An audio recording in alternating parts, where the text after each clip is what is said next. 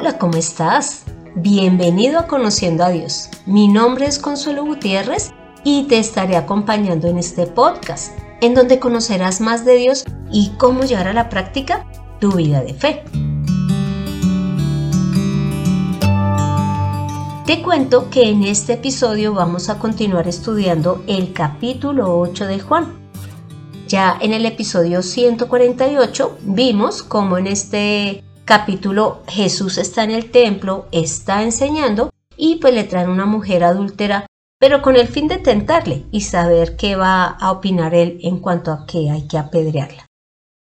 Y en el episodio 150 vimos cómo Jesús dice que es la luz del mundo y que es una luz que da vida, dando a entender que Él inclusive es más importante que la misma luz del sol, que sin ella ningún ser vivo podría eh, vivir.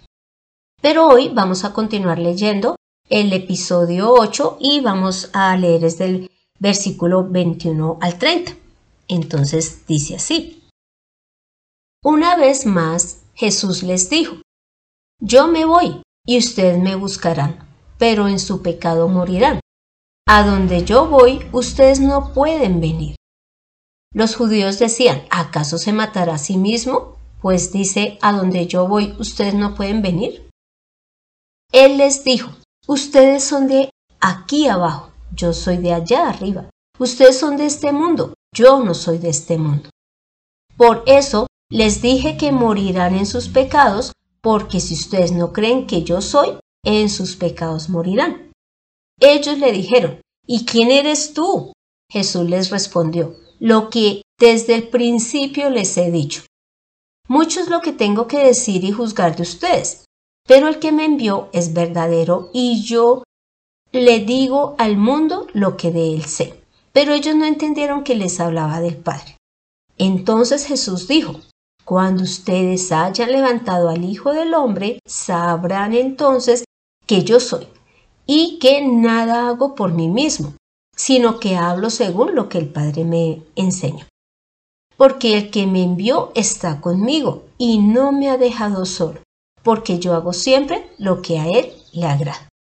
Luego que él dijo estas cosas, muchos creyeron en él.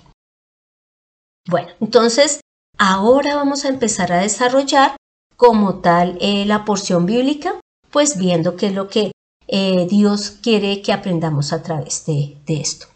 Y vamos a, ver entonces del versículo 21 al 23, en donde básicamente Jesús les está diciendo que Él se va a ir, que los judíos lo van a buscar, pero que en su pecado morirán.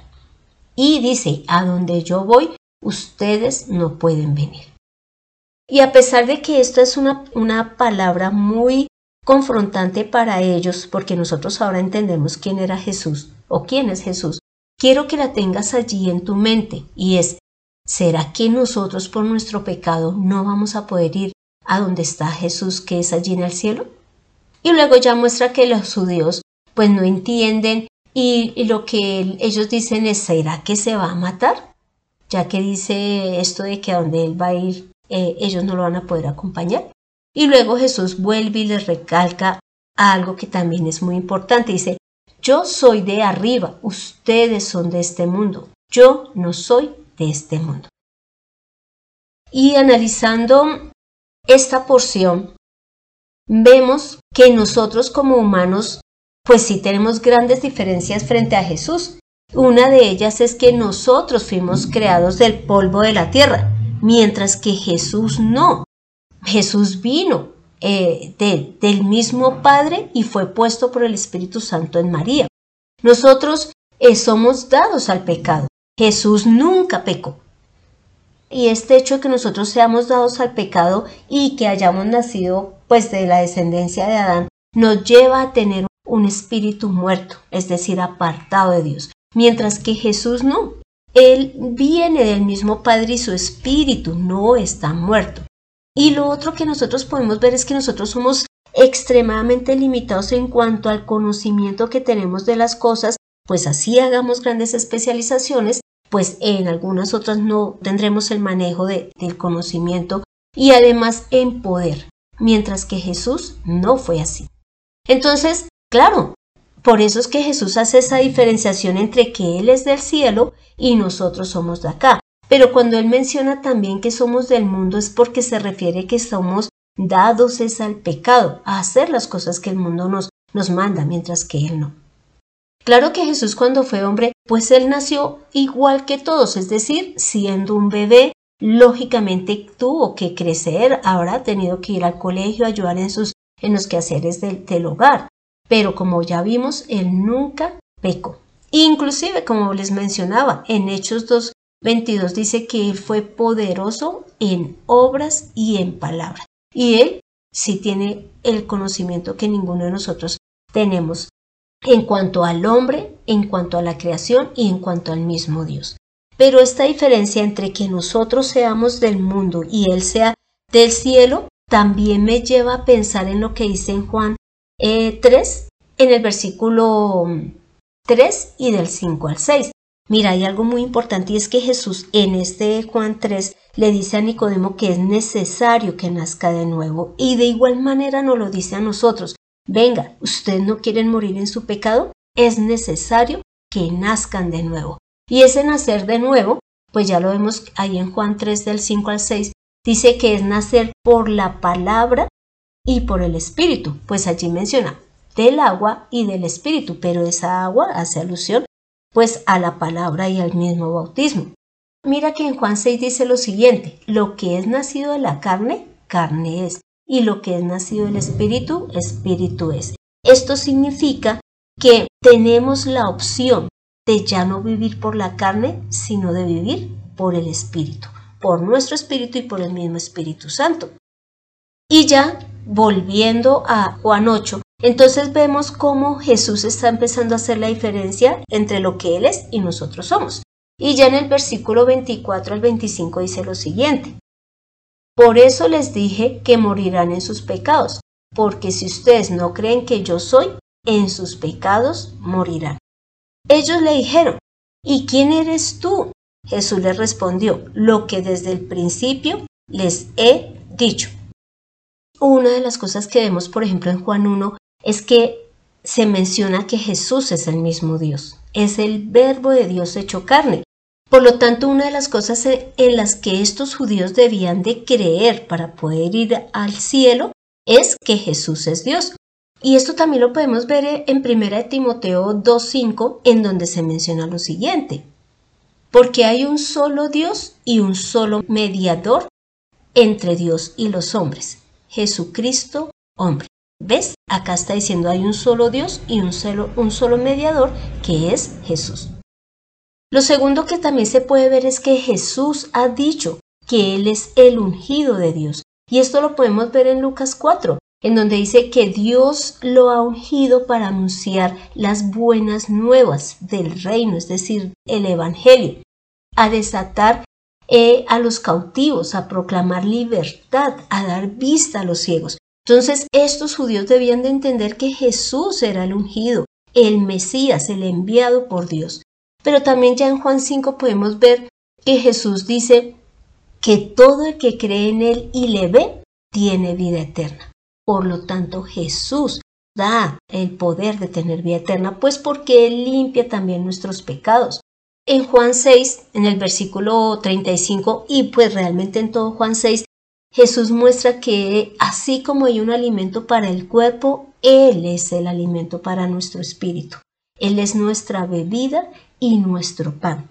Es decir, nuestro espíritu depende de las palabras de Jesús. Y también pues aquí en Juan 8 pudimos ver ya en el, en el episodio 150 y, y en el mismo Juan 8, 12 que Jesús es la luz del mundo. Estas son una de las pocas cosas en que ellos debían de creer de Jesús y que como no lo estaban haciendo, por eso era que no iban a poder ir al cielo. Y ya continuando nuevamente con Juan 8, podemos ver lo que dice en el versículo 26 al 28 y es lo siguiente. Jesús menciona, mucho es lo que tengo que decir y juzgar de ustedes, pero el que me envió es verdadero y yo le digo al mundo lo que de él sé. Pero ellos no entendieron que les hablaban del Padre. Entonces Jesús les dijo, cuando ustedes hayan levantado al Hijo del Hombre, sabrán entonces que yo soy. Y que nada hago por mí mismo, sino que hablo según lo que el Padre me enseñó. Así que esta porción ya muestra tres aspectos también importantes de, pues en cuanto a Jesús y a Dios, y que es algo que ellos también deben de creer. Primero, que Él fue enviado por Dios, por el mismo Padre, y que este Padre es verdadero. Jesús no era idólatra, no tenía otros dioses, era su Padre, nuestro Dios, de quien Él hablaba. ¿Y por qué sabemos que Dios es verdadero? Porque nunca miente, nunca sus promesas se cumplen. Unas ya se cumplieron, otras se están desarrollando y otras se cumplirán en el futuro. Inclusive en Santiago 1.17 dice, Toda buena dádiva y todo don perfecto proviene de lo alto y desciende del Padre de las Luces, en quien no hay cambio ni sombra de variación. ¿Ves? En Dios nunca hay un cambio. Él jamás eh, dice, ay, ya no lo voy a hacer, sino que lo que dice lo cumple. Pero también muestra y Jesús advierte que Él va a ser levantado y que en ese momento sabrán que Él es. Ya mencionamos que Él es la luz, que Él es el Hijo de Dios, que Él es el mismo Dios, que Él es el que nos da la vida eterna. Pero mira que su resurrección significó también lo siguiente, y es que en Romanos 1.4 dice que Jesús fue declarado Hijo de Dios con poder por la resurrección de entre los muertos. Y en Romanos 14, 9 eh, dice, porque Cristo para esto murió y resucitó y volvió a vivir, para ser Señor así de los muertos como de los que viven. Entonces podemos ver que Jesús a través de su resurrección mostró que es el Hijo de Dios, que Él es nuestro Señor o es Señor de todo el que cree. Así que en ese momento ya se le da el lugar que Él corresponde. Ya no lo debemos de ver como un humano más, como un profeta eh, solamente, sino como el Hijo de Dios. Y el tercer punto que podemos ver en esta porción bíblica es que Jesús se mostró como el profeta.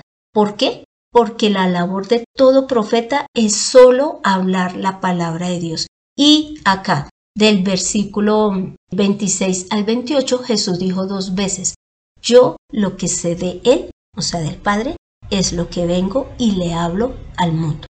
Así que Jesús aquí muestra que Él además era el profeta que ellos estaban esperando.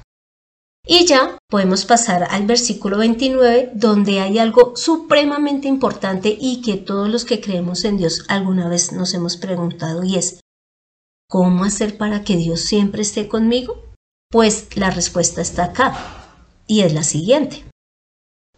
Porque el que me envió está conmigo y no me ha dejado solo, porque yo hago siempre lo que a Él le agrada. Aquí está la respuesta. ¿Queremos que Dios jamás se aparte de nosotros después de que ya hemos creído en Jesús y hemos sido limpiados de pecado? Pues hagamos lo que a Él le agrada.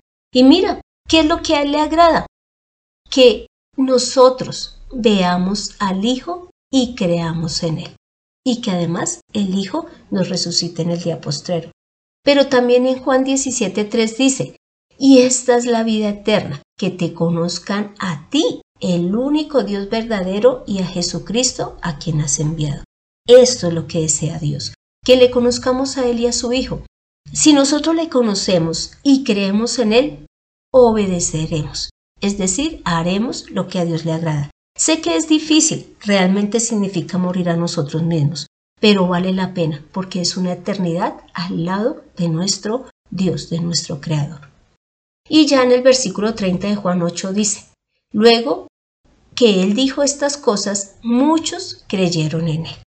Así que, a pesar de todas las dificultades que Jesús tuvo en ese momento allí en el templo, y de todo lo que eh, pasó con la mujer adúltera cuando dijo que él era la luz del mundo, y ahora que les está diciendo que si ellos no creen, pues no van a poder ir al cielo, al reino de Dios. Sin embargo, mucha gente creyó en él. Así que esto es algo que nos debe de animar. No paremos de predicar la palabra, no paremos de orar, de leer, de congregarnos, porque por estas acciones y por dar a conocer a Dios, muchos van a creer en Él. Así que como conclusión, debemos de analizar es, ¿deseamos morir en nuestros pecados por no creer en Jesús? ¿O vamos a permitir que Él llegue a nuestra vida, nos transforme, nos limpie? Ahora creamos y obedezcamos para que Dios siempre esté con nosotros. Esa es la decisión a tomar. Así que te pido que me acompañes a esta oración final. Padre Santo, gracias por Jesús. Gracias porque Él podía mostrarse, entre comillas, odioso ante los judíos.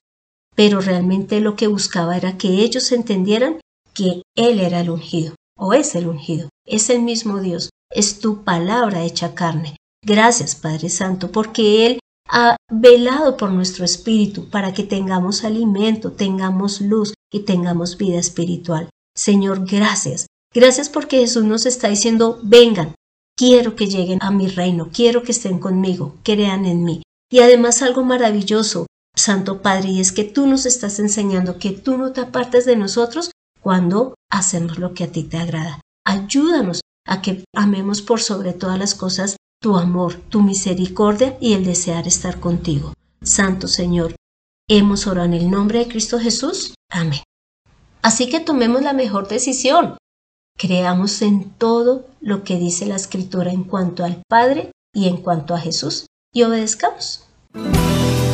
Dios es real y desea que lo conozcas. Descúbrelo en Conociendo a Dios.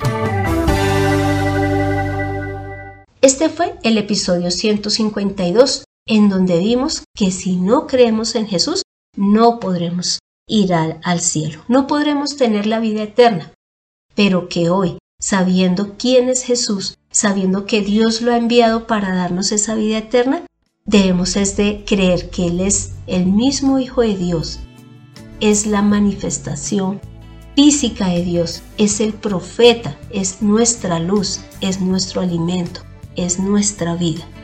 Y de esa manera, creyendo, obedezcamos. Así que te animo para que leas Juan 1 del versículo 1 al 18 y Juan 17. Te doy las gracias por el tiempo que dedicas para escuchar este podcast en SoundCloud o en Spotify, mientras trotas o vas camino a tu trabajo. Y no dejes de compartirlo, que más gente necesita conocer de Jesús para ir al cielo. Y si deseas que tratemos un tema en especial, no dudes en escribir al correo de mirtaconsuelog.gmail.com Soy Consuelo Gutiérrez, tu compañera en este camino. Quiero darle las gracias a José Luis Calderón por la edición de este podcast. Hagamos lo que a Dios le agrada. Nos vemos en el próximo episodio.